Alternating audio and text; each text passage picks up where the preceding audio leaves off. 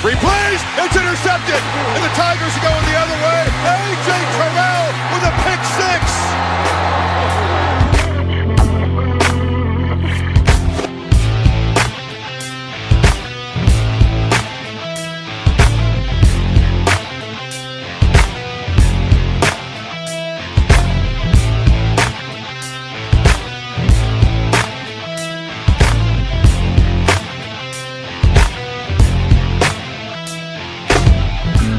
Salut à tous et bienvenue pour euh, cette nouvelle émission euh, consacrée à l'actualité du college football, le retour du podcast The Blue Pennant, donc avec euh, notamment un gros point sur cette intersaison 2019, euh, les principaux enseignements, les changements de coach, le portail des transferts, tout ce qui a fait l'actu au cours de ces dernières semaines et ce à un peu moins de deux mois maintenant de la reprise officielle de la saison régulière. On va débriefer ça en votre compagnie avec moi-même donc Hello et le fondateur et rédacteur du site de Pennant, Morgane Lagré. Salut Morgane. Salut Yellow, bonjour à tous. Alors on est un peu encore en mode vacances, mais là, la pression commence à monter. On se prépare pour les previews et tout, on va en reparler.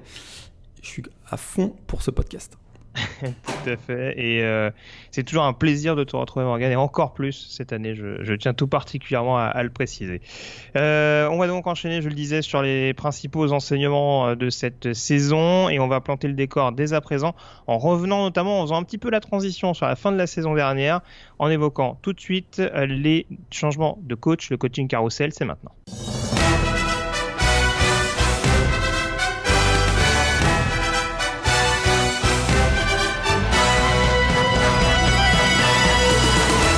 Avec donc euh, des changements de coach qui ont eu lieu au cours de cette intersaison, les conséquences euh, d'une saison dernière un petit peu fâcheuse. Alors pour la majeure partie des cas, parce qu'on commençait un petit peu à en parler, notamment au mois de février, avec euh, les conséquences du National Signing Day, il y a eu des changements de coach un petit peu bizarres. Coucou Daniel Gorson, euh, dont on parlera tout à l'heure, euh, des, des différents un peu contractuels, mais en tout cas il y a, il y a des choses éventuellement à en dire.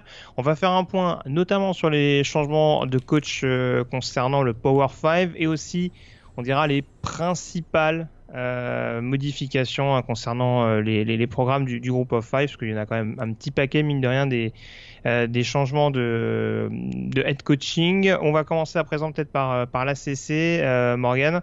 Alors au niveau des changements de coaching staff, le principal forcément il est du côté de Miami. Euh, Ouais. avec la retraite anticipée de Mark Richt euh, surprise, et ouais. le petite surprise. et l'arrivée de, alors le, le faux départ, on va dire, de Manny Diaz, qui était annoncé initialement du côté de Temple et qui finalement reste à Miami. Euh, je te donnerai juste la liste, Morgan, et puis tu me donneras un petit peu tes, tes impressions globales sur les différents changements. Donc Manny Diaz qui arrive à, Miami, je vais rester dans la conférence Coastal. On l'avait dit également Mike Brown qui revient du côté euh, de North Carolina, euh, l'ancien coach notamment de Texas, champion national avec les Longhorns au milieu des années 2000. Euh, on a également, pour rester dans la même division, du côté de Georgia Tech, un gros changement à venir avec le départ de Paul Johnson, également nouveau retraité, remplacé par Geoff Collins, qui était jusque-là le head coach de Temple. Et puis au niveau des autres modifications, on retiendra également du côté de Louisville l'arrivée de Scott Satterfield, euh, ancien head coach notamment d'Appalachian State. Euh, donc concernant ces différents changements, Morgan, je pense pas que j'en ai oublié. Euh, à quoi on doit s'attendre pour justement ces différents programmes? Est-ce qu'il y en a pour qui tu es plus optimiste et d'autres pour qui tu te dis que ça va prendre un peu plus de temps? Bah, ça va prendre du temps pour euh, North Carolina, euh, pas sûr, hein, parce que notre, notre ami Mac Brown, euh, il est plus Il y a tout plus jeune. trop le temps maintenant. hein. il a plus trop le temps. Bah, c'est sûr qu'il a fait un peu la, c'était un peu la, grosse surprise, hein, parce que euh, on s'attend à parler de Scott Satterfield, qui est passé donc de Appalachian State à Louisville. On s'attendait même à Scott Satterfield, donc d'Appalachian State, euh, plutôt du côté de North Carolina, un coach euh, très prometteur. Finalement, on a fait le choix du côté de, de UNC de, voilà, de faire confiance à en l'expérience d'un coach de 68 ans, donc euh, Mac Brown, qui fait son retour, donc tu l'as dit, à Chapel Hill, euh, après avoir été coach des Tar Heels entre 88 et 97. Euh, bon, c'est un peu une surprise. On va peut-être en parler un tout petit peu tout à l'heure, mais il commence à y avoir un petit effet quand même sur le recrutement. On voit qu'il y a des, des 4 étoiles euh, qui se sont engagés verbalement. Ça, c'est plutôt une bonne nouvelle. Après, Ça euh, rappelle, ça rappelle l'époque, euh, Butch Davis, même si les recrues 4 étoiles arrivaient pour d'autres raisons. Tout à fait. Bah, c'est peut-être pas les. On imagine que c'est plus les mêmes raisons, mais quoique on verra. Oui. Oui, vrai. On verra. C'est sûr que euh, actuellement North Carolina pour le recrutement 2020 est dans le top 10. Et ça c'est quand même assez surprenant. Est-ce que ça va se confirmer par des, signatures? Ça, on le verra. On sait qu'il peut y avoir des, flips de dernière minute, mais on se souvient aussi que Mac Brown, ça s'était terminé un peu en queue de poisson du côté de, Texas. il n'y a pas coaché depuis 2013. Je suis un peu plus inquiet quand même pour North Carolina que pour, que pour Miami, où là, Manny Diaz arrive avec quand même. Voilà, lui, il a la particularité d'avoir accepté deux jobs hein, pendant l'intersaison, on le rappelle, hein, le 12 septembre il signe avec 12 décembre pardon, il signe avec euh, Temple et le euh, 31 décembre, il, finalement il, revient à Miami suite euh, au départ de la retraite de Mark Richt. C'est sûr que lui, ça est considéré comme un, stratège défensif hein, et, vraiment un excellent recruteur. c'est un natif de Miami, c'est vraiment quelqu'un qui, a un gros réseau en Floride et qui, à mon avis, va, avoir le soutien de toute la, Hurricane Nation, on va dire le petit risque, c'est qu'il n'a jamais dirigé de programme hein, en tant que head coach. Ça, c'est un petit risque. Et c'est vrai que du côté de Miami, on est souvent euh, euh, impatient. Donc, euh, mais je suis quand même plus optimiste du côté de Miami que du côté de, North Carolina. Et puis, tu as parlé de Georgia Tech. Ben, très rapidement, c'est sûr que là, est-ce qu'on va voir la fin de la triple option du côté des, Yellow Jackets avec l'arrivée de Jeff Collins? Ça, on va le voir. Jeff Collins, c'est un excellent recruteur aussi qui était un ancien assistant qui est passé par, par Alabama, par Miami State, par Mississippi State pardon, et Florida voilà, on va voir, c'est peut-être une, nouvelle époque qui démarre du côté de Georgia Tech. À mon avis, ça va être euh, la transition du fait du recrutement qui était vraiment adapté pour la triple option, le recrutement des dernières années par Paul Johnson. Il va d'y avoir 2-3 années avant que vraiment on ait. On ah, ça, c'est sûr qu'ils partent de, partent de loin, ouais. Ça, en, en, termes de, en termes de restructuration, là, il y, a un gros, gros, gros chantier devant l'ancien coach de, Temple. On va voir ce que ça donne. Ouais. Et alors juste, je suis en train de me rendre compte d'une chose, Morgan. Apparemment, il y a, on parle souvent des pipelines entre les, les high schools et les universités.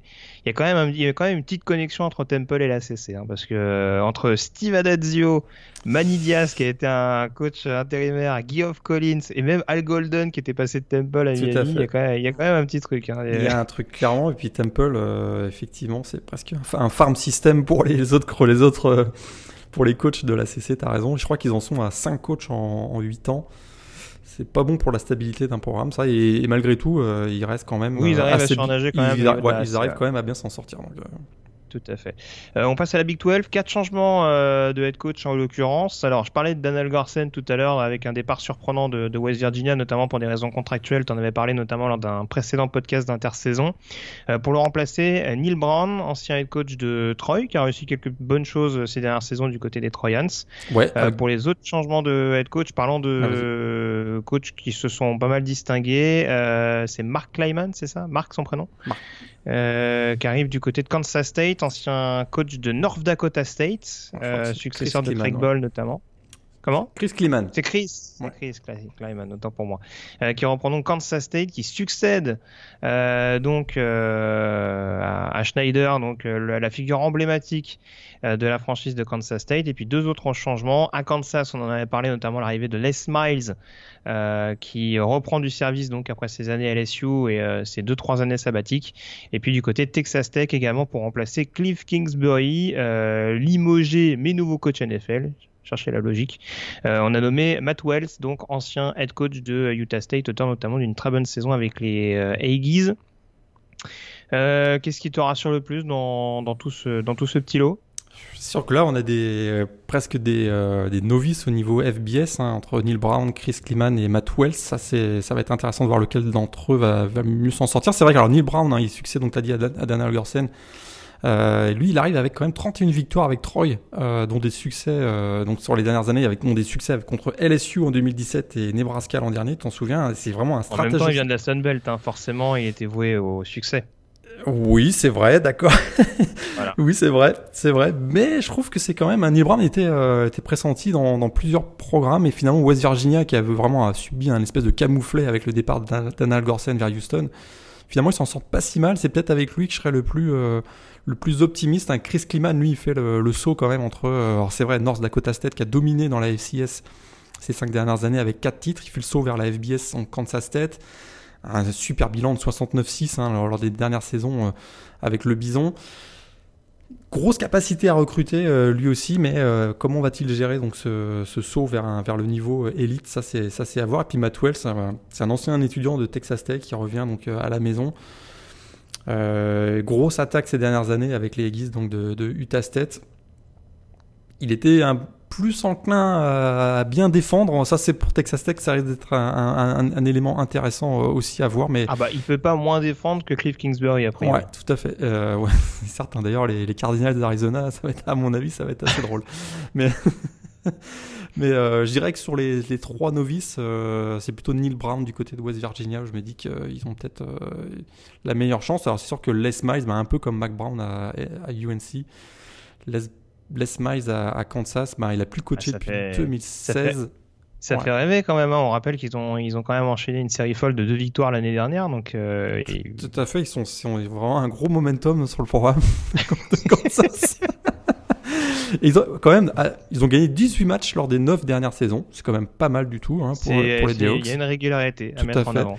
Ah, c'est sûr. Bon, ce qu'il va apporter, c'est son énergie. Hein, on sait où, où ce qu'il en reste, mais bon, bref, il va un programme qui traîne en bas de classement. Écoute, quand même, pour avoir suivi un petit peu le, le, spring game de, de, Kansas, le meilleur moment de... Donc tu es, donc es en train de nous dire que tu as regardé le spring game de Kansas. Ah, tu m'as pas laissé finir ma phrase. Le, meilleur moment du spring game de Kansas, c'est quand Les Miles est monté sur scène avec... Euh, avec le rappeur euh, Rick Rock, ou je sais plus comment il s'appelle. Rick Ross, ouais. ouais. Où il a montré euh, vraiment quand même beaucoup d'énergie. Il me dit que s'il a cette énergie, ça risque, il risque peut-être de gagner trois matchs l'année prochaine. D'accord, très bien. Ok, bon bah écoute, c'est bien, tu, tu, tu, nous rends très optimiste en tout cas pour Kansas, c'est de bon augure. Mais on, va quand même suivre ça avec, avec, on va quand même suivre ça avec beaucoup d'intérêt. Le retour de Les Miles, là on fait des blagues. mais bah, pour, le coup, j'anticipe un petit peu, hein, c'est pas les previews, mais euh, on rappelle qu'il y a toujours quand même quelques petites d'ombre, notamment sur Poka Williams, le, le running back, euh, qui avait été impliqué dans des affaires extrasportives l'année dernière, et bon, si déjà ton meilleur joueur offensif, il sera, il sera sûrement pas sur le pont. Ça va, c'est, il, part, il, part, déjà pas avec un, avec un gros ascendant sur les autres, euh, sur les autres. D'un côté, Les Miles et l'attaque. Euh, oui, c'est vrai qu'à LSU, euh, ils, étaient rarement, ils se sont rarement distingués par l'attaque. On parlait de Kingsbury avec la défense. C'est dommage, les deux, ils auraient coaché ensemble, ça aurait pu donner quelque chose d'intéressant. dans la Big Ten, peu de changements de head coach, deux au total, avec tout de même une forme de continuité du côté d'Ohio State, avec la retraite forcé, on ne sait pas trop, euh, d'Urban Meyer. on rappelle qu'il est un brin compliqué. et puis donc euh, la promotion donc de Ryan Day, euh, ancien co-coordinateur offensif, hein, qui, avait, même pas mal la main sur l'attaque ces dernières années et qui devient donc head coach officiellement. L'autre changement de head coach c'est du côté de Maryland avec également un coach offensif qui arrive comme head coach, c'est Mike Luxley. Euh, ancien coordinateur offensif d'Alabama, notamment. Euh, là aussi, en fait, c'est deux programmes qui ont eu une trajectoire un petit peu similaire, avec euh, des soucis, on dira, ouais. impliquer notamment leur head coach. On se rappelle notamment de la grosse polémique concernant DJ Durkin et c'est McNair, le lineman, qui, qui, avait été tué, enfin qui, ouais, qui, était décédé, mort ouais, suite d'un entraînement un petit peu limite l'année dernière. Euh, donc voilà, il y, a des, dynamiques, on va dire, une stabilité peut-être à, remettre en place, on dira localement. Après, Ryan Day, euh, j'allais enchaîner là-dessus, mais de ce qu'il a montré au niveau des attaques d'Ohio State ces dernières années, ça paraît quand même un bon choix. Ouais, tout à fait. Et puis souviens-toi, euh, Urban Meyer avait été suspendu en début de saison dernière. C'était Ryan Day qui avait occupé l'intérim et euh, Ohio State avait été très convaincant, avait gagné les, les, trois matchs euh, pour lesquels euh, Urban Meyer avait été suspendu. Et finalement, Ohio State a fait un, choix, je dirais, à la Lincoln, Lincoln Riley, c'est-à-dire en interne, on a, on a fait la promotion d'un jeune prometteur, comme l'avait fait Oklahoma après le départ de Bob Stoops, en, donnant les clés de l'équipe à Lincoln Riley. Puis ça avait plutôt bien fonctionné pour euh, les Sooners. On fait un peu ce pari également pour les Buckeyes. moi, je suis assez, assez optimiste. Hein. On voit que c'est quelqu'un qui, voilà, qui, a, qui, un excellent recruteur déjà, euh, qui dirige bien l'attaque, s'entend bien avec, euh, avec Wilson, donc le, le coordinateur offensif, euh, qui a été chercher Greg Mattison du côté de Michigan pour s'occuper de la défense. Moi j'ai l'impression que euh, c'est un programme qui a, qui a une, voilà, une, bonne, qui a choisi, qui a fait le choix de la stabilité plutôt que d'avoir un gros nom ronflant au poste de head coach. Je suis plutôt, plutôt enthousiaste pour, pour les Buckeyes. Euh, Mike Clossley, moi j'ai un peu de difficulté. Euh, je garde toujours en tête son passage catastrophique du côté de New Mexico State. On rappelle quand même 2-26 en un bilan de 2-26 à New Mexico State en deux saisons et un peu plus. Il aurait pu euh, coacher Kansas. Ouais, tout à fait. Et puis on se souvient aussi qu'il avait été suspendu pour avoir frappé un coach assistant lors de son passage justement à New Mexico State. Donc pour un programme comme Marianne qui cherche un peu de stabilité et de la crédibilité. Je suis pas convaincu à 100%, je t'avoue. Euh, je suis pas convaincu à 100%. Par contre, c'est un excellent recruteur. Euh, ça, c'est indiscutablement indiscutable. Il avait d'ailleurs démontré à Alabama en allant chercher quelques joueurs dans, dans la région de, de Washington DC, qui est le, le pipeline a priori de, de l'université Maryland. Ouais, je te rejoins un peu, Loxley. Je suis pas un grand, grand, grand fan, mais bon, faut voir. Euh, beaucoup, gros, on en parlera sûrement tout à l'heure, hein, mais euh, on, on, a misé gros sur les transferts du côté de Maryland apparemment pendant l'intersaison, donc. Euh, ouais notamment au poste de quarterback en l'occurrence. Euh, je parlais de peu de changements au niveau de la Big Ten, du côté de la Pac-12 il y en a encore moins. Euh, un seul changement de head coach si je ne m'abuse. Euh, du côté de Colorado, avec notamment la nomination de Mel Tucker, ancien coordinateur défensif de Georgia, ancien coordinateur défensif réputé en NFL, mm -hmm. qui prend la tête de Colorado. Un peu à la surprise générale, il y avait beaucoup de bruit qui évoquait peut-être Eric Bieniemy, l'ancien coordinateur, enfin l'actuel même coordinateur ouais. offensif des Chiefs. Euh, finalement, ce sera donc Mel Tucker du côté de Colorado. Qu'est-ce qu'il faut en penser? Euh, Je sais pas si il me semble pas qu'il ait déjà eu d'expérience de head coaching en NCA. Non, ce sera sa première expérience effectivement. Trois années de coordinateur défensif chez les Bulldogs. Euh, il était passé d'ailleurs aussi par le coaching staff donc de Nick Saban en 2015. Excellent recruteur aussi. Euh, moi, je suis assez enthousiaste, quelqu'un qui est vraiment très rigoureux, je pense que c'est ce qu'il faut à, à, à, Colorado. Et il tentera de relancer un programme qui avait quand même été champion de, de la division Pac-12 South en 2016, si je ne me trompe pas. Mm -hmm. Et qui a, des, a bonnes, euh, qui a des bonnes valeurs, on va dire, avec notamment Montez et Cheno en attaque, ça peut être assez solide. Exactement, Montez Cheno, donc de retour l'année prochaine, le duo quarterback crossover. Donc je me dis que euh, Mel Tucker, euh, dans une division euh, sud de la Pac-12 qui sera encore très ouverte, on en parlera euh, dans la preview, ça peut être un, un, bon petit coup du côté des, des Buffaloes. Ouais. Ouais, tout à fait. Euh, alors du coup, bah, bon, il y a peu de choses à dire sur la Pac-12. Donc il, y a, il y a encore Mais... moins à dire sur la SEC puisqu'il n'y a pas eu de changement cette année. C'est ça. Ce qui est quand même très très rare. Hein. La SEC, euh, pas ouais, ouais, ouais, ouais, Bon, après, ouais, il y, a, il y, a pas mal de circonstances atténuantes. Euh, il y a eu beaucoup de changements, on dira, l'année dernière avec euh, notamment euh, Maurice à Arkansas, Luca Holmis et, ouais. Et Pruitt à Tennessee. C'est sûr qu'il n'y a pas forcément besoin de, de, gros gros changements, même avec des saisons qui n'étaient pas très très réussies, mais en effet pas de changement au niveau de la conférence SEC. si on prend les principaux programmes euh, Group of Five notamment qui ont changé de coaching.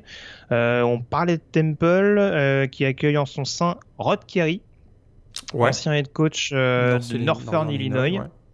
Euh, et alors, ce qui est un peu plus surprenant, c'est que Northern Illinois s'est tourné, me semble-t-il, c'est Mark Hammond, c'est ça le de, nouvel des coach Ravens, ouais, c'est ça, l'ancien des Ravens, ouais. si je me trompe pas. Alors, ancien coach des running back, si je ne m'abuse. Ouais, exactement. Du côté de, du côté de Baltimore, c'est ce qui est un petit peu, c'est ce qui est un peu plus surprenant. Mais euh, en tout cas, ouais, du côté de Temple, on continue un petit peu. Rod Gary qui a parfaitement pris le l'intérim de, enfin, qui a parfaitement pris la suite, je vais y arriver de, de Dave Doran notamment. Tout à fait. Et c'est Thomas, c'est Thomas, c'est Thomas Amok, pardon. Thomas Amok. Au niveau ouais, du, du, du nouvel coach de euh, d'NIU. Ouais, et Rod euh, qui a un excellent bilan en, en, saison régulière sur les six dernières saisons, 52-30. Par contre, ça se corse au niveau des ball games puisqu'il est à 0-6. Mais, euh, mais bon, ah, les trois premiers mois, il est on fire. c'est un peu, c'est un peu l'idée. Euh, alors, qu'est-ce que j'ai au niveau des changements de head coach? Alors, Houston, on en a parlé, Daniel Gorsen. Euh, on va pas anticiper tout de suite sur les previews, mais en tout cas, ça peut être un, un élément assez intéressant dans la, dans la AC West, qui est quand même relativement euh, homogène. Ouais.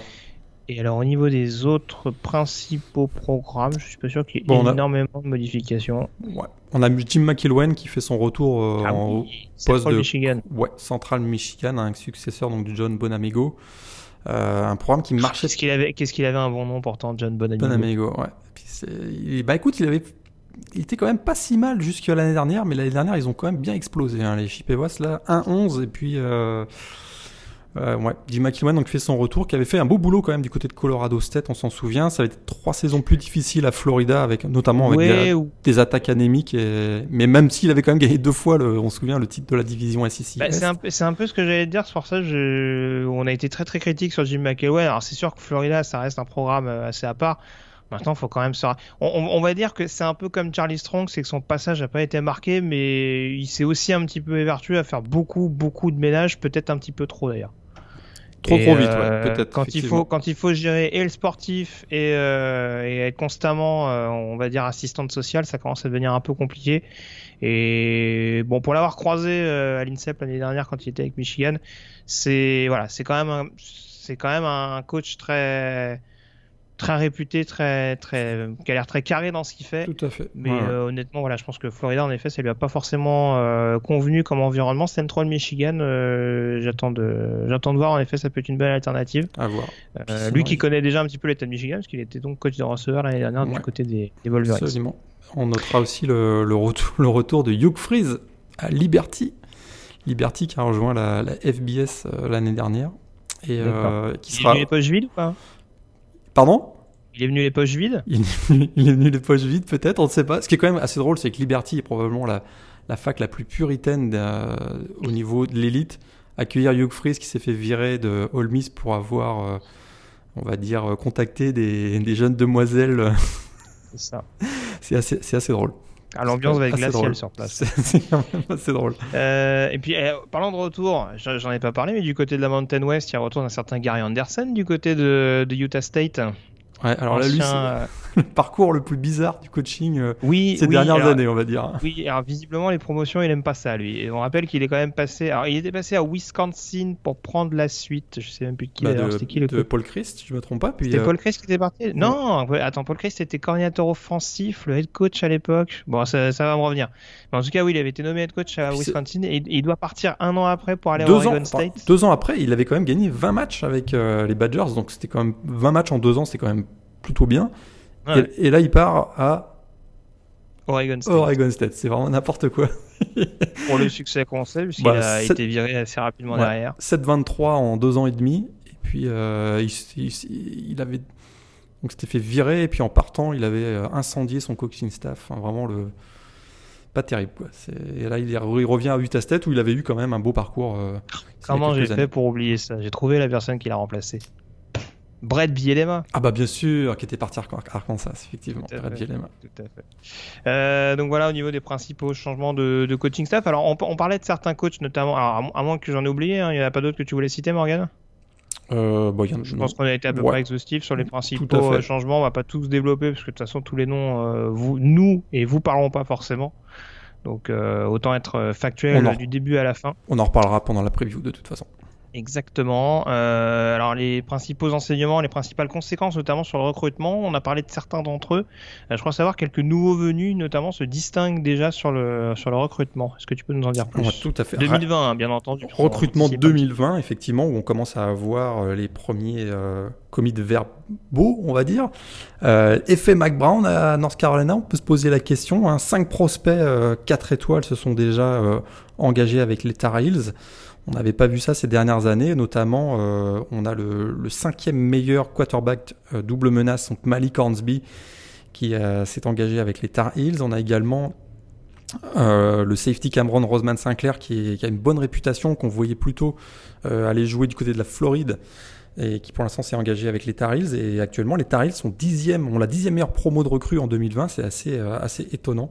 Peut-être un premier effet Mac Brown. Puis euh, celui qui aussi marche très très bien comme nouveau coach, c'est Ryan Day donc, du côté de Ohio State.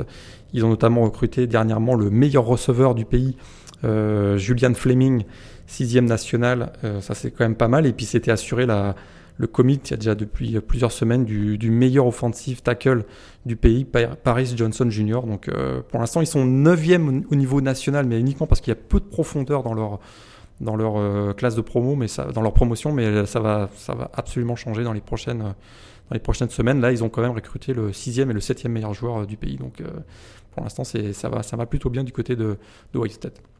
Et puis on salue Cameron Roseman Sinclair, donc, euh, dont les initiales sont CRS. C'est pas mal pour un joueur qui va surveiller le backfield défensif. Joli, joli. Euh, euh, du, euh, du côté de Clemson, euh, je crois savoir qu'on a, on a déjà fait parler un peu la poudre hein, pour le prochain recrutement. Là, je crois qu'ils sont en train de frapper très très très fort pour, la, pour 2020. On est au Et mois J'ai envie, on est à j'ai peine. envie de dire, j'ai envie de dire, eh, les Clemson Alabama, de toute façon, tu vas continuer d'en voir dans les prochaines Ah là, je pense que euh, on est parti pour. là. Ils ont déjà recruté 4 prospects 5 étoiles.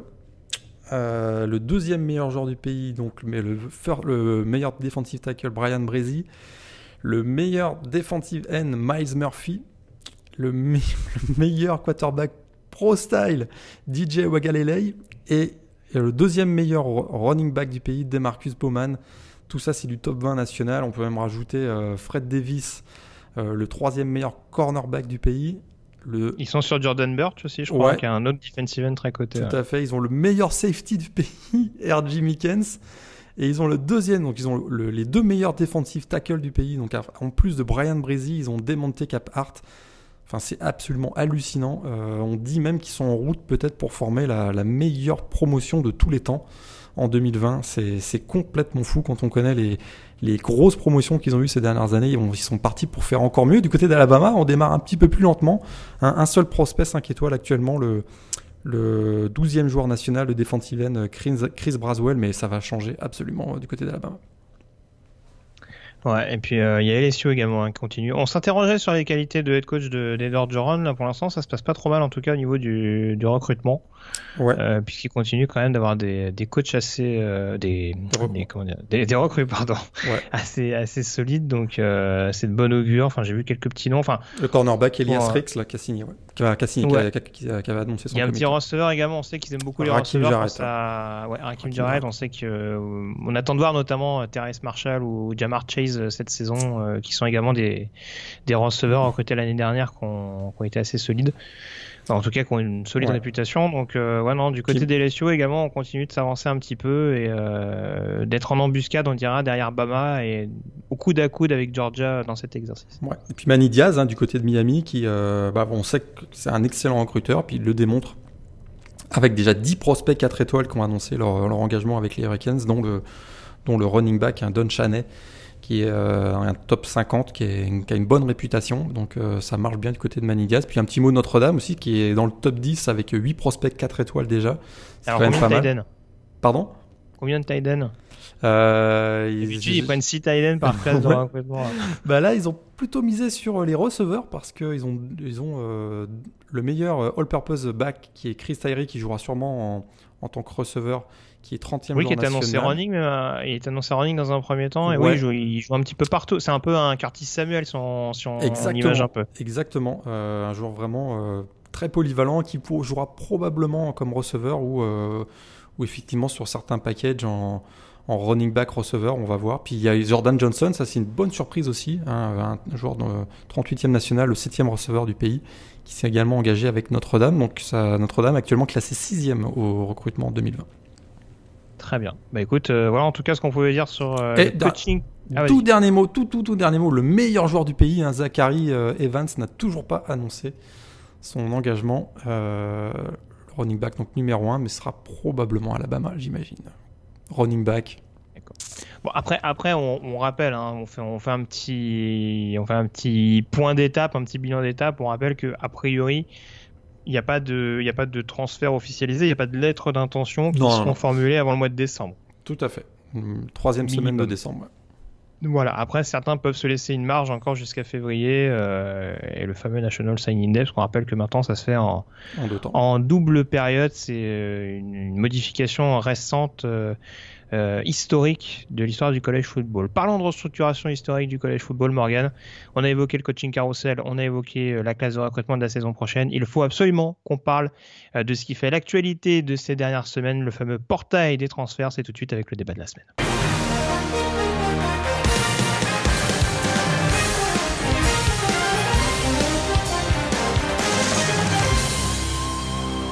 Est-on en train de découvrir l'ouverture de la free agency en college football. Euh, c'est un petit peu ce qu'on est en droit de se demander actuellement du côté euh, du côté du football universitaire, Morgan.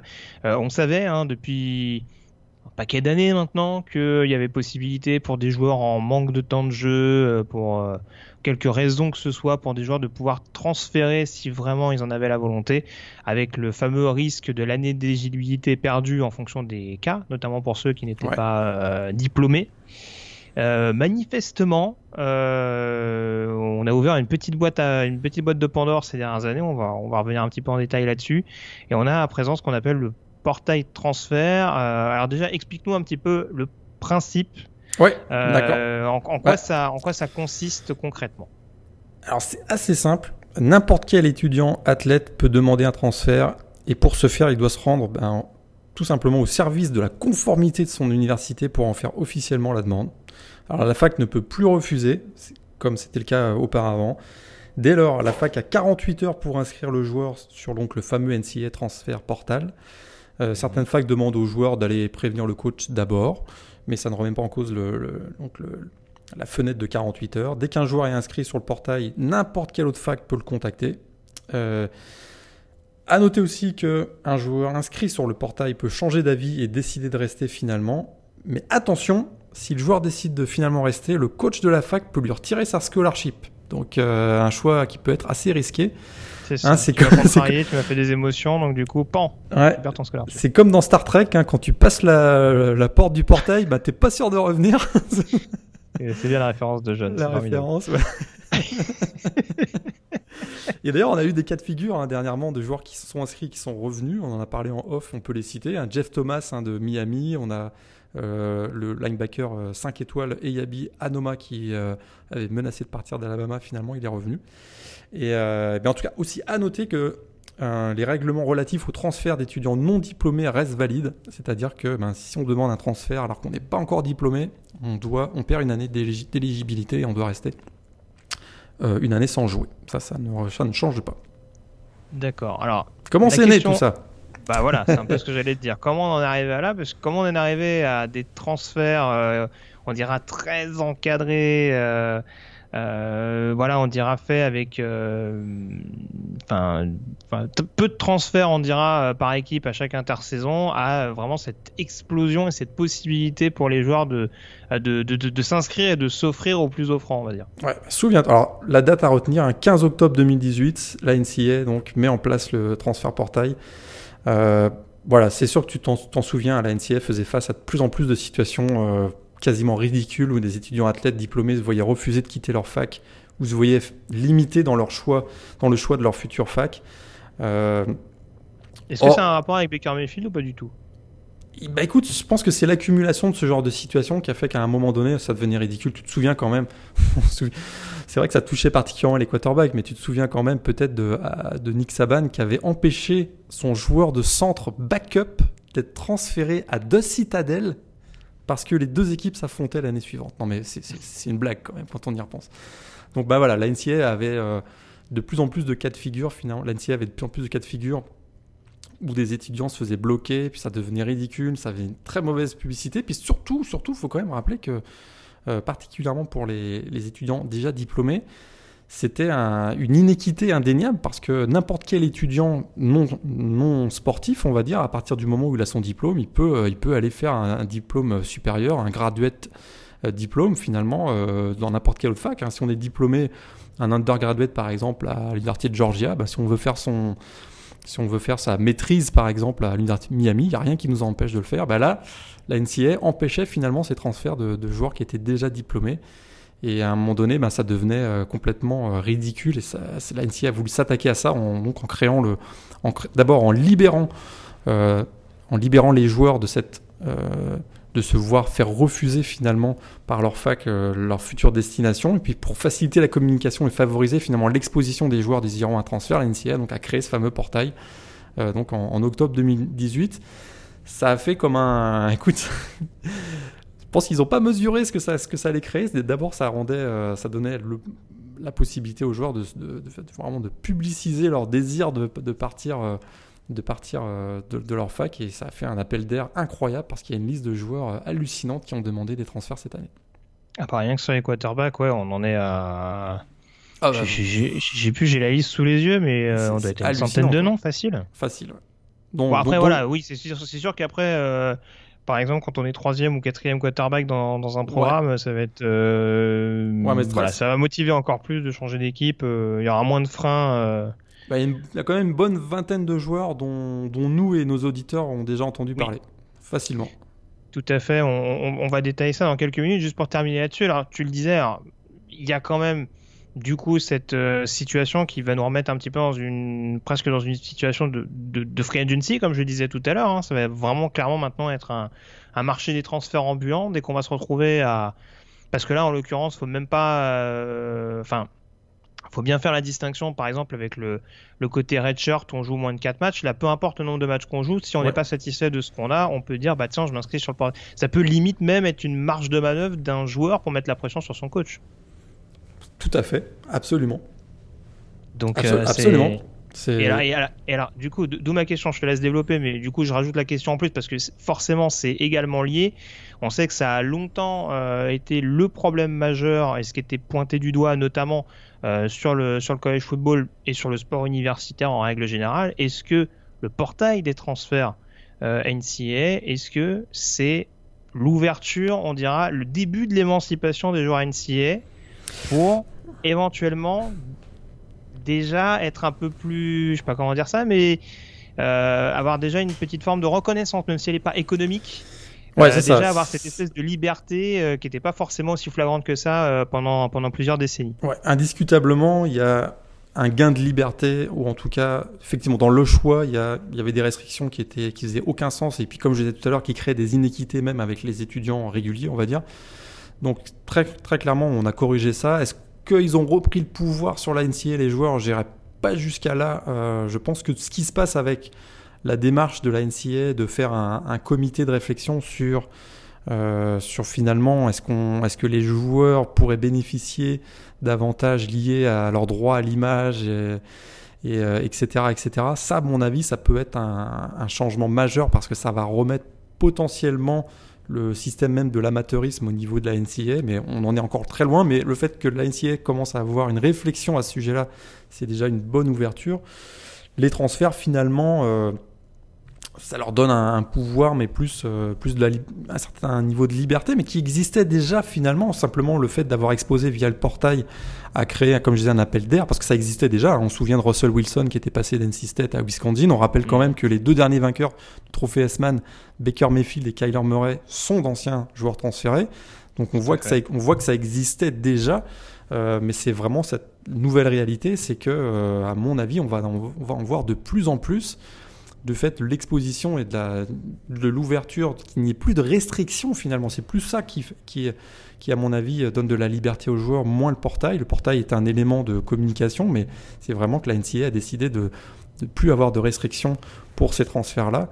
Et on le voit maintenant, ben, un joueur qui se retrouve backup euh, une première année, il va jouer 4 matchs, comme tu l'as dit tout à l'heure. Si au bout de 4 matchs, il voit qu'il ne peut pas être titulaire, boum, il se met sur le portail. L'année suivante, s'il a son diplôme, il peut aller ailleurs. On voit avec Jalen Hurts par exemple cette année ou d'autres dont on va parler. Ouais, tout à fait. Alors, on va faire un petit point donc euh, sur les principaux joueurs qui sont partis, notamment ceux qui retiennent l'attention, c'est euh, les quarterbacks. Alors, j'en parlais un petit peu tout à l'heure. Euh, forcément, il y a toujours la notion des joueurs qui peuvent jouer dès l'année prochaine et ceux qui ont quand même besoin de rester une année euh, on dira sur la touche parce que euh, éligibilité, on dira à respecter.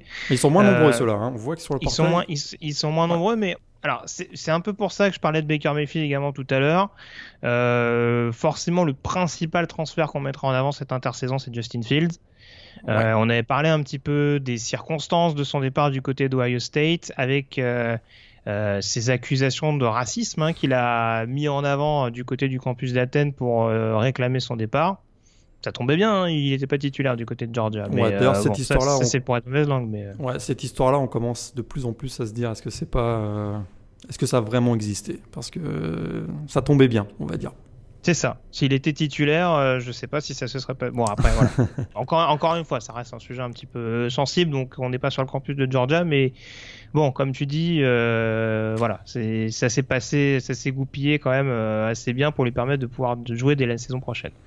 Euh, donc en tout cas, voilà, sur les quarterbacks, si on prend les principaux joueurs partis, il y a donc Justin Fields du côté d'Ohio State. Ouais. qui, était numéro un, qui était quand même quarterback numéro un du recrutement national en 2018. Donc c'est comme, comme tu l'as dit, c'est pas c'est pas un petit joueur là. Ça peut absolument relancer complètement Ohio State, qui a perdu Dwayne Haskins quand même. Ouais, et alors celui, euh, celui qui est pas content de cette arrivée, qui était pas content en tout cas, c'est Dave Martel, euh, qui a filé du côté de Miami euh, pour retrouver Manny Diaz. Alors là, lui, lui, il a utilisé, il a utilisé le départ de Urban Meyer pour justifier son départ vers Miami et obtenir donc son fameux waiver, sa, sa dérogation. Parce que sinon, étant donné que lui, il n'est pas diplômé, il aurait dû justement ne pas jouer l'année prochaine il a demandé à la NCA une dérogation en justifiant que bah, finalement il s'était engagé à Ohio State pour jouer pour Urban Meyer. Et finalement, bah, le départ d'Urban Meyer lui a fait qu'il a changé d'avis et la NCA lui a ah accordé cette dérogation. C'est pour ça, hein. c'est pour ça que tout à l'heure on, le disait clairement. Hein. maintenant, euh, tous les prétextes sont bons. Hein. Ouais, d'ailleurs, avant, avant, avant, je me levais à 10h15, maintenant Ouais. je me lève à 10h20. Du Même coup, s'il je aller dans, ce, dans cette université-là. Tout à fait. Même si la NCA a quand même avait, avait bien indiqué noir sur blanc que le, le départ d'un coach est, est un élément pouvant euh, justifier une dérogation. Mais c'est vrai qu'il y avait beaucoup de blagues qui circulaient, comme euh, par exemple, ben, je m'étais engagé pour une équipe qui jouait avec un maillot traditionnel, puis ils ont décidé d'avoir un maillot flashy. Je veux, je veux changer de, je veux changer d'équipe. Ah Ça, ouais, c'était un peu les blagues, quoi, mais bon.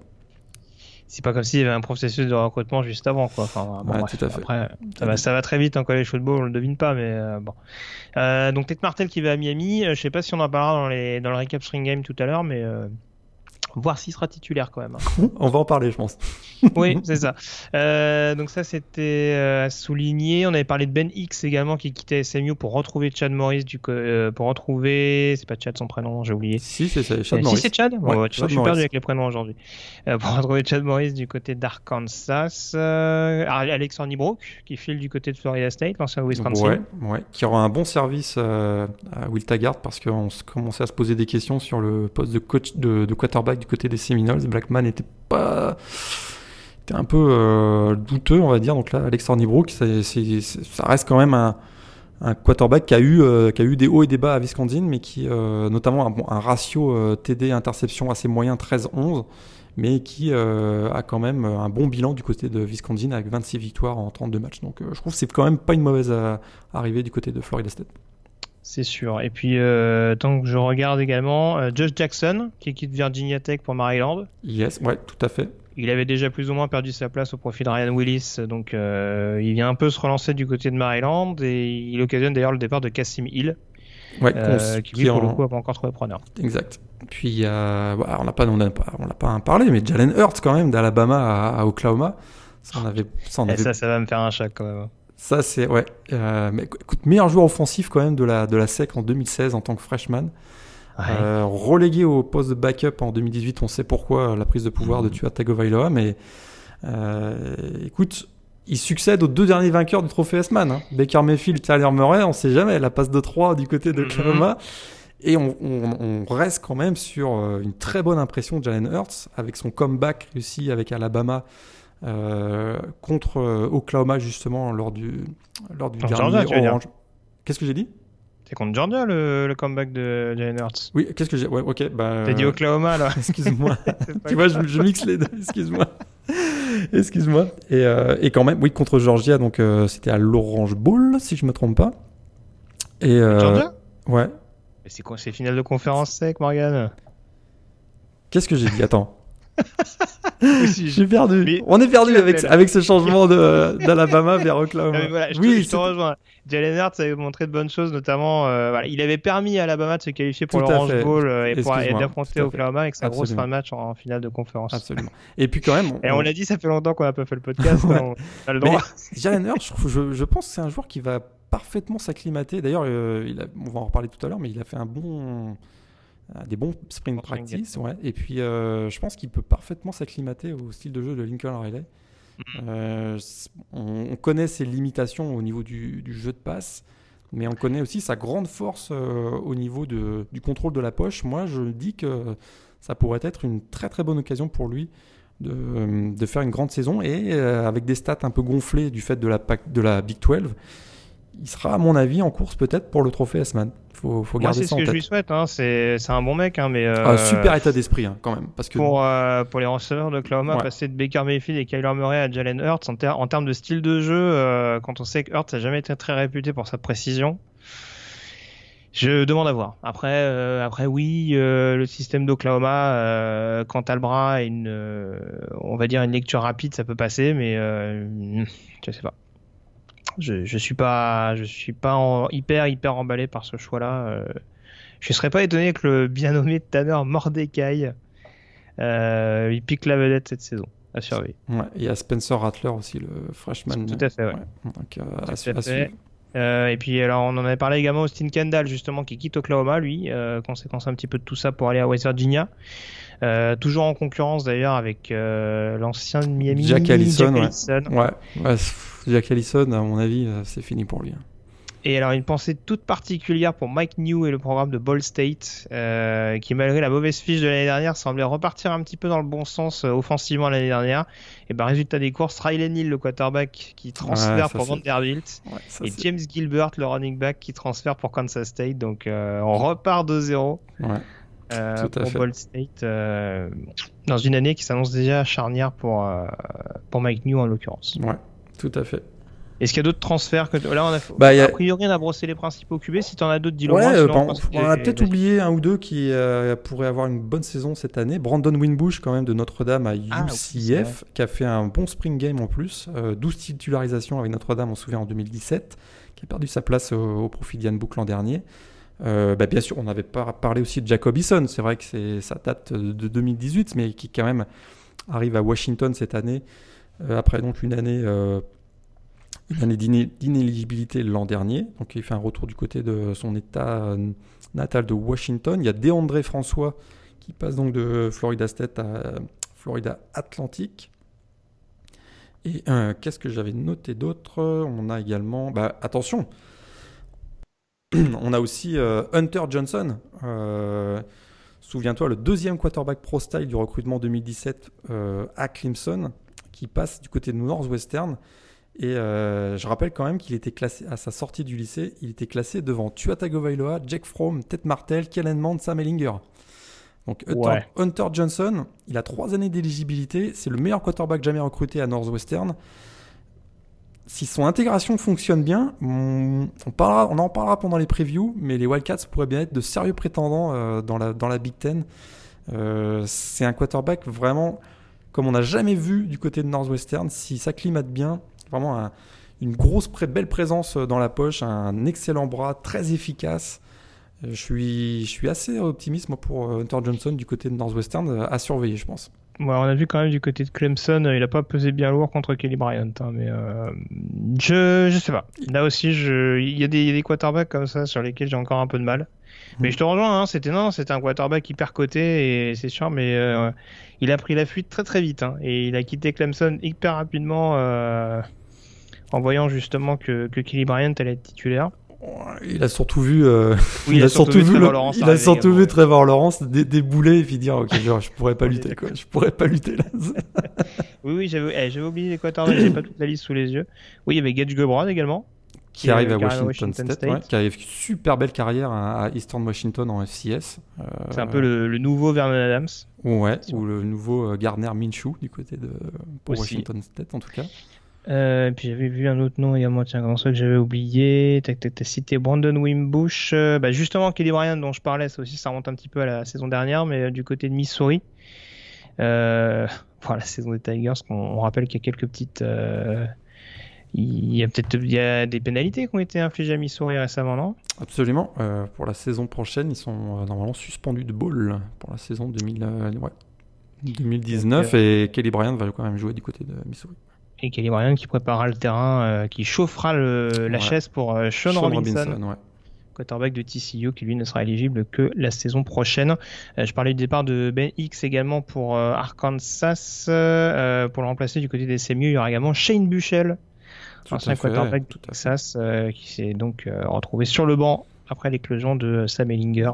Ouais. Donc, euh, voilà, au niveau des, des quarterbacks. euh, Aux- et les autres postes, euh, il y a aussi du beau monde. hein, parce que euh, au niveau des running backs, on a le prometteur Asa Martin qui passait d'Auburn à Miami. Mhm. On a toujours Tavian Pfister hein, de Clemson euh, qui, euh, pour l'instant, on ne connaît pas sa destination, mais il a annoncé son départ. Côté des receveurs, on a quand même plusieurs joueurs dont, on a déjà parlé l'an dernier.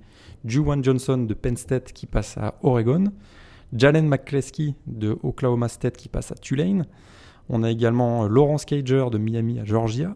Euh, Il y a un- Michael Petway aussi qui arrive à Iowa State, si je ne me trompe pas. Ouais, exactement. On a également le Tijon Lindsay, qui était un gros recrue 4 étoiles du côté de Nebraska, qui est parti à Oregon State.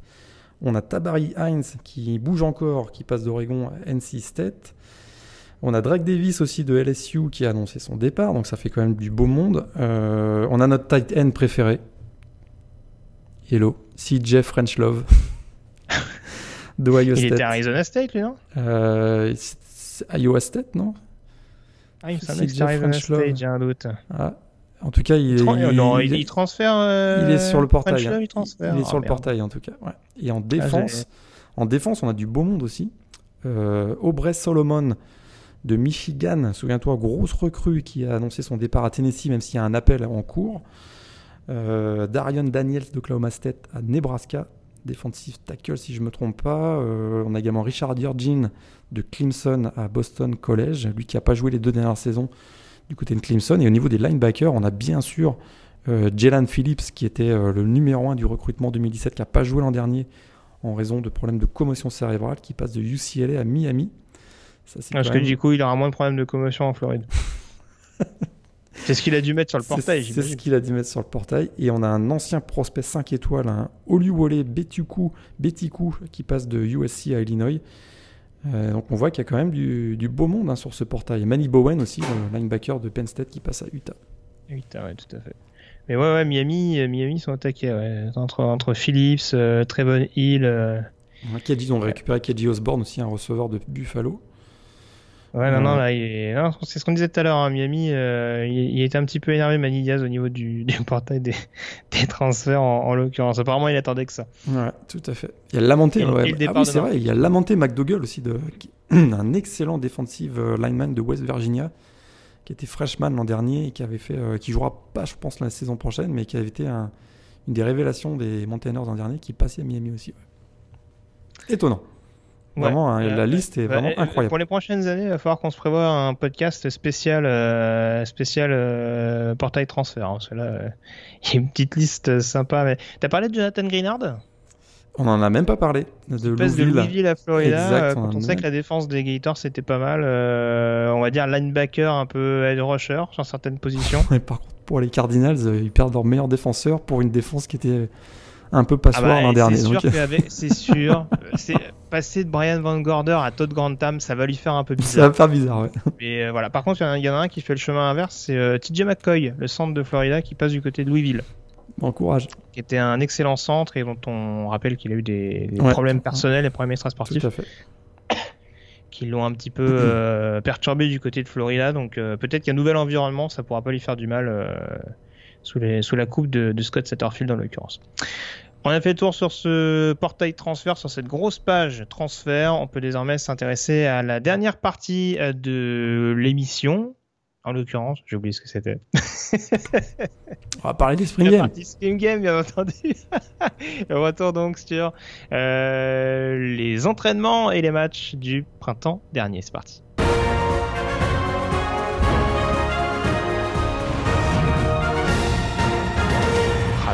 C'est- fatigant avant le, avant le début de la saison, Morgan. Je suis très très inquiet pour ma santé personnelle. Mais non. Puis on, par- on parlera des changements de règlement aussi un tout petit peu. Oui, c'est vrai, c'est vrai. Donc alors, on, on a décidé, on va pas revenir en détail parce qu'au niveau des Spring Games, c'est toujours un petit peu compliqué. On rappelle qu'il n'y a pas forcément tous les joueurs qui sont présents. Euh, Il y a, enfin, il y a des joueurs blessés, il y a des nouvelles recrues qui sont pas encore arrivées sur le campus, donc on n'arrive pas forcément à avoir tous les enseignements. Il y a même eu des entraînements annulés. Je pense à TCU notamment, qui a une Ouais. une cascade, euh, une cascade de blessés à l'infirmerie et, euh, et qui a dû finalement baisser pavillon, euh, enfin qui a fait un petit entraînement privé mais sans plus. Ouais, Euh, comme, comme USC. en public, Comme, pardon. comme USC qui fait un petit entraînement. euh, c'est pas vraiment un match aussi. ouais. Tout à fait. Et alors, du coup. euh, Donc là, donc là, on fait pas les, on fait pas les 130 Spring Games. Ah non, ah, c'est ce que je t'avais mis dans le conducteur, mince, je me suis trompé.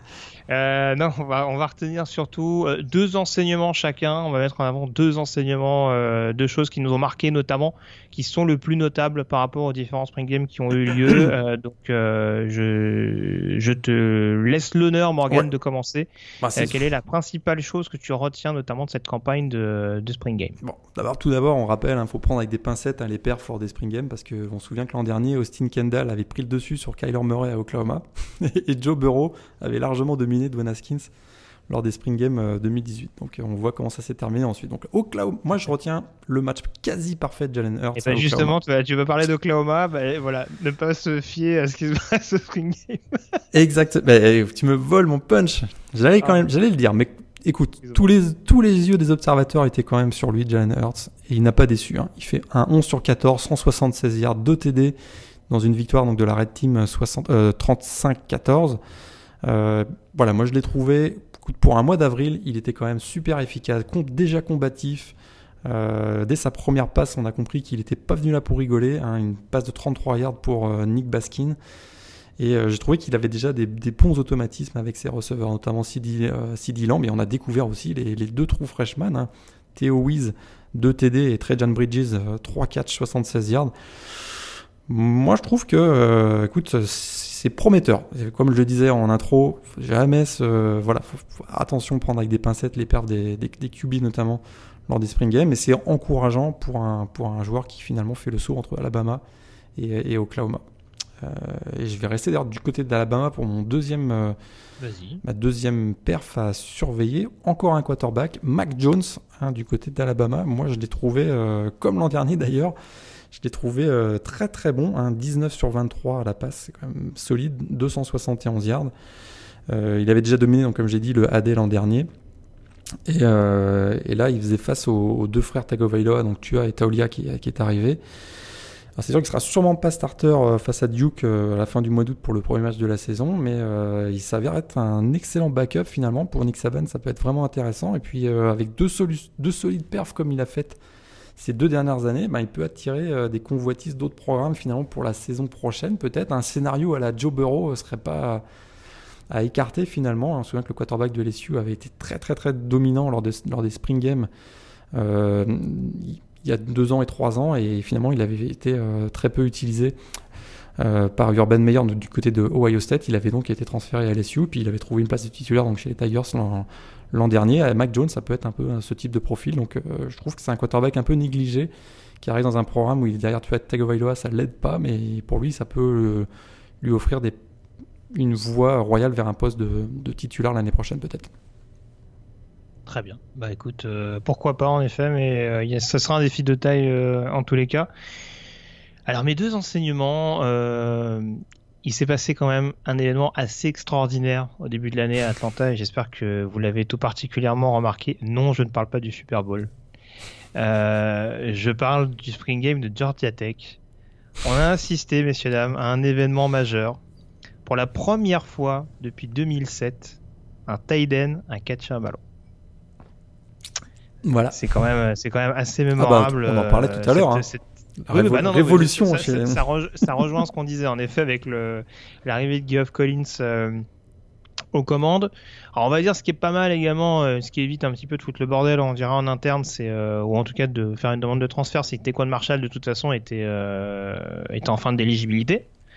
Euh, le quarterback running back des, Yellow Jackets. Euh, donc en tout cas, ce qui est bien, c'est qu'il y a eu une large revue d'effectifs du côté du, programme d'Atlanta. Et on a vu notamment Lucas Johnson, le quarterback sophomore, pas inintéressant, mine de rien, euh, dans ses lancers. Alors faut pas se leurrer, hein, on se doute que ça jouera beaucoup au sol avec notamment Jordan Mason qui, en plus, je pense, sortira de ce rôle très caricatural de ladro plein centre pour casser des bouches. Euh, on a vu que c'était un running back qui était également capable de sortir du backfield et sur un plan personnel pour lui, mais également sur un plan, collectif euh, du côté de Georgia Tech, pouvoir profiter vraiment d'un jeu un peu plus aéré, un peu plus imprévisible, même si c'était euh, une exécution hyper bluffante du côté de Paul Johnson. voilà, là ça va être quelque chose d'assez intéressant avec en plus quelques quelques prospects je trouve défensivement. Euh, je pense à des joueurs comme, euh, comme Trace Willing, notamment sur le backfield défensif, euh, voir Antonius Clayton qui arrive justement de, de Florida. Euh, qui retrouve Geoff Collins qui l'a coaché chez les, chez les Gators. Donc voilà, il y a quand même cette petite émulation, mine de rien, du côté de Georgia Tech.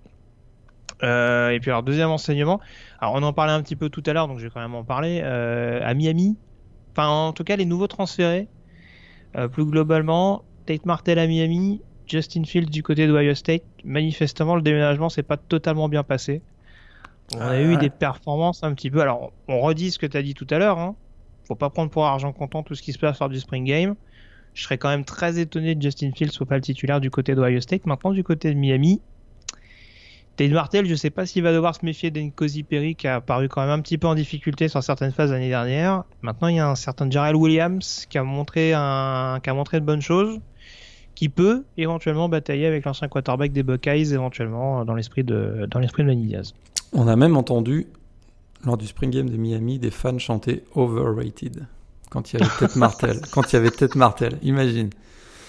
Ouais. Ça part mal pour Tête Martel. ce, serait, ce serait dommage que je puisse pas faire ma blague sur euh, se mettre Martel en tête, ce serait quand même hyper dommage. Et j'espère vraiment, Mani, si tu nous écoutes, si tu peux me faire ce petit plaisir, ce sera sympa. Mais euh, voilà. Et puis alors, je vais tricher un peu, c'est pas un... parce que j'ai donné mes deux points, mais euh, gros gros spring game de, de Felipe Franks. Euh, Oui, qui, Depuis qu'il a envoyé chier les Absolument. spectateurs du Swamp l'année dernière, il est on fire. hein, il est, Putain, mais attends, il a fait arrêtable. 4 passes de TD et 327 yards, j'ai noté ça.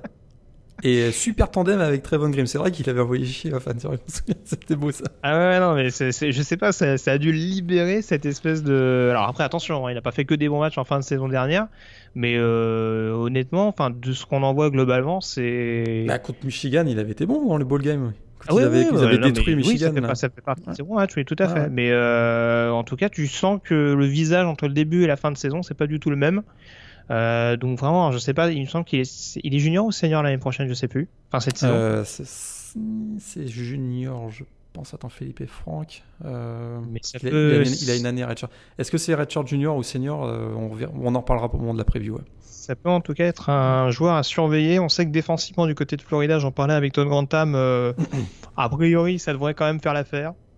C'est quand même assez solide. Et puis euh, mine de rien, Dan Mullen arrive quand même à mettre un petit peu sa patte offensivement, avec beaucoup de jeux au sol certes, mais si en plus il a un quarterback qui est capable justement d'être un, très bon gestionnaire, capable également de passer au niveau supérieur quand, c'est nécessaire, un peu sur le, modèle d'un Jake Fromm par exemple ça peut être quelque chose d'intéressant et puis ça peut rééquilibrer les forces justement entre Florida et, et Georgia au niveau de la SEC Est. Ouais.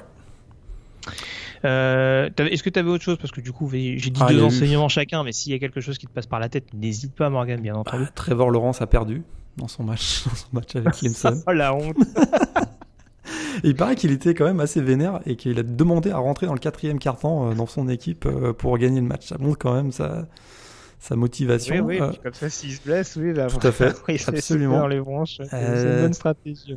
Un petit pot pourri, on a vu un bon Jafar Armstrong du côté de Notre-Dame, le running back, qui va succéder Ah, à en Dexter pleine, euh, en pleine, en pleine promo d'Aladin, t'as raison, c'est important d'en parler.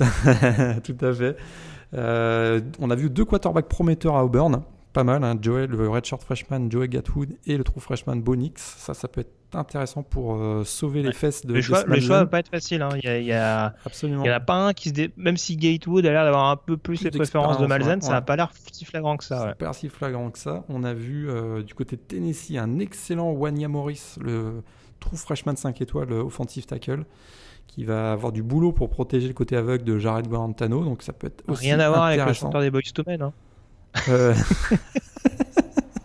bah, à vérifier. J'ai décidé de parler culture aujourd'hui, les gars. Aladdin, Boys to Men, je suis au taquet là. à, à vérifier.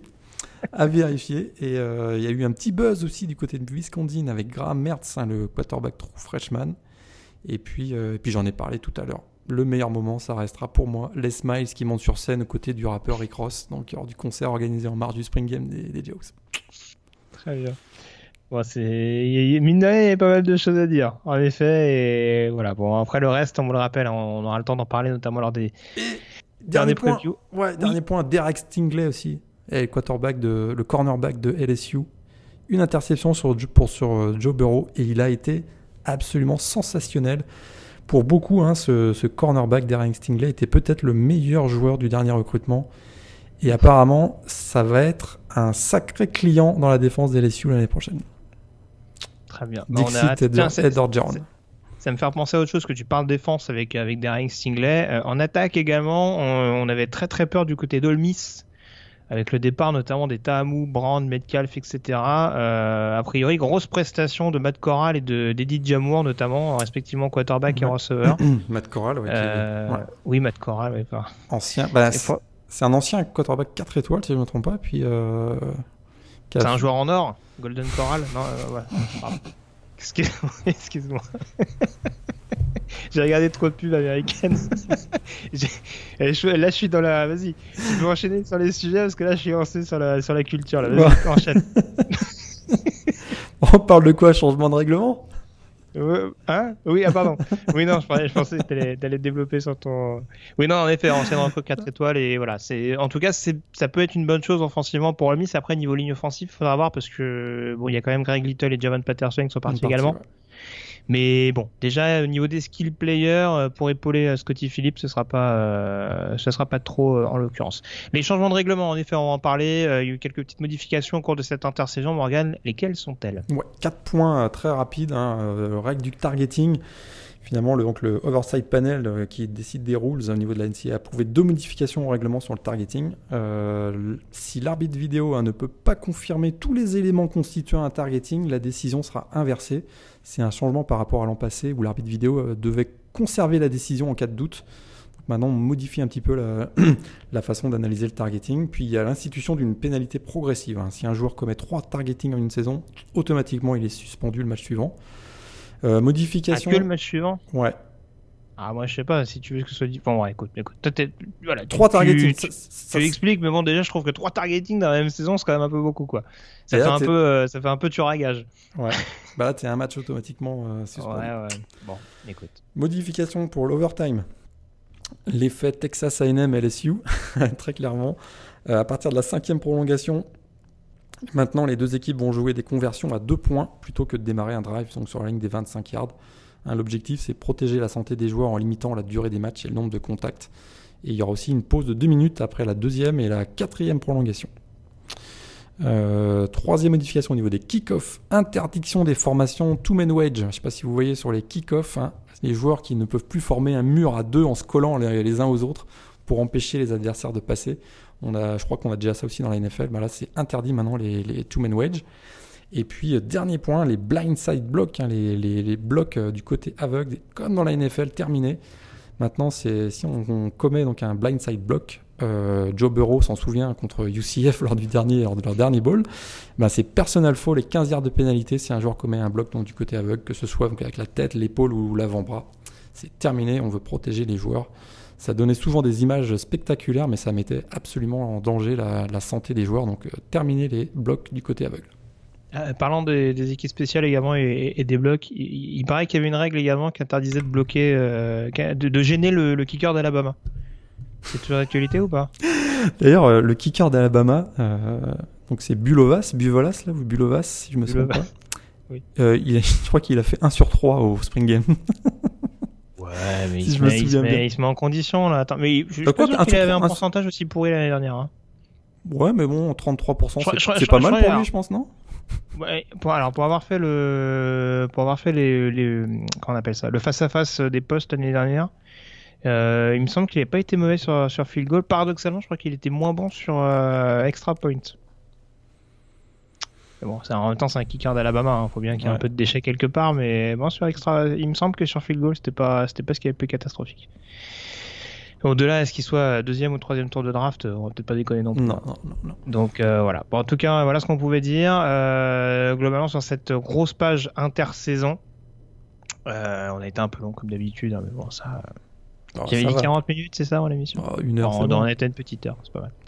Euh, en tout cas, euh, je te remercie Morgan d'avoir été en ma compagnie. On ne se quitte pas pour très longtemps puisque euh, bah oui. ce podcast marque donc le retour, l'entame, on dira, de la pré-saison NCA euh, version 2019. euh, Et euh, il y a un prochain podcast qui devra arriver sans doute vers la fin du mois. On va essayer de faire en sorte que fin ce du mois de juin. en tout cas. Euh, notre petit euh, top 25 euh, de pré-saison annuelle, les principales farces, le- les principales farces, les principales forces en présence qui viendront par la suite. Certains programmes sont des vraies farces, on est d'accord.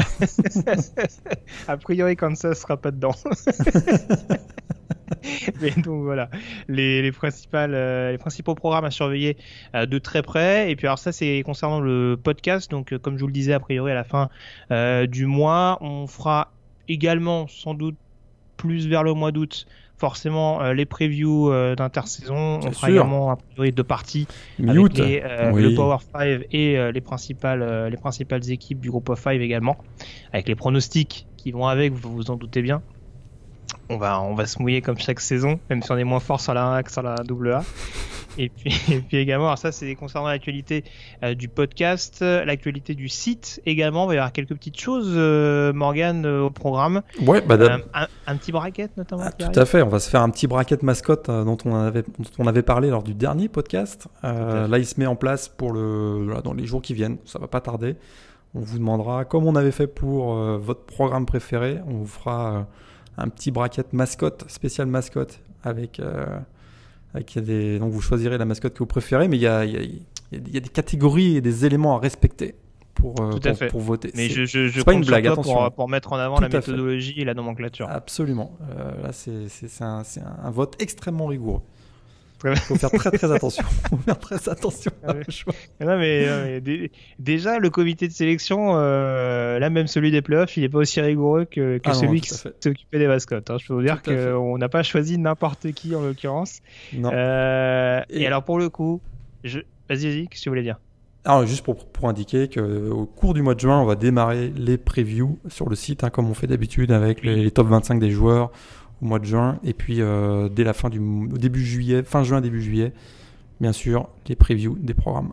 Avec, euh, on en parlera sur le site, mais attention, il y a des, on va faire du, on va faire du lourd cette année.